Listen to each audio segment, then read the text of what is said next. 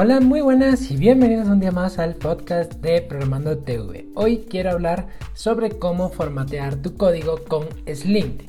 Para ello he publicado un artículo en la web de programandotv.com que te dejaré en la nota del episodio para que lo puedas consultar de una forma más visual.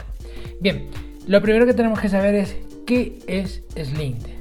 Slind es una herramienta de análisis de código enfocada en la calidad y entre otras cosas nos permite formatear con ciertas reglas nuestro código. Por ejemplo, si usamos tabulador o espacios y cuántos espacios usamos para tabular, si permitimos o no líneas sin que terminen en punto y coma, eh, nos ayuda a quitar import mm, que no usamos si estamos trabajando con TypeScript o también por ejemplo nos avisa si tenemos variables declaradas y no usadas. Bien, ya que sabemos esto, vamos a ver cómo lo podemos configurar en Visual Studio Code. Para ello, pues tenemos que abrir, obviamente, Visual Studio Code e ir a la sección de extensiones. Aquí vamos a buscar Slint se escribe E-S-L-I-N-T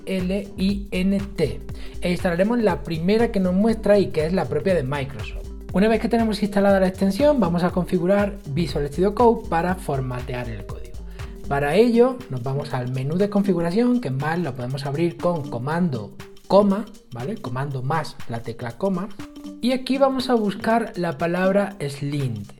De las primeras opciones que se muestran están enable, enable, que debemos poner a true, y code action on save debemos ponerle all.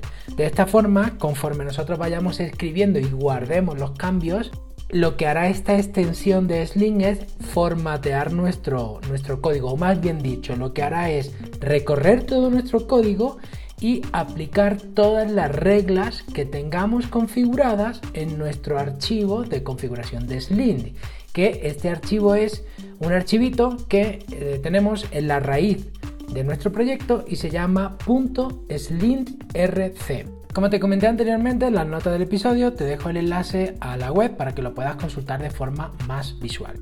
Esto sería todo por hoy. Recuerda que puedes encontrarme en programandotv.com, en redes sociales como programandotv y en YouTube también como programandotv. Nada más, nos escuchamos en el próximo podcast.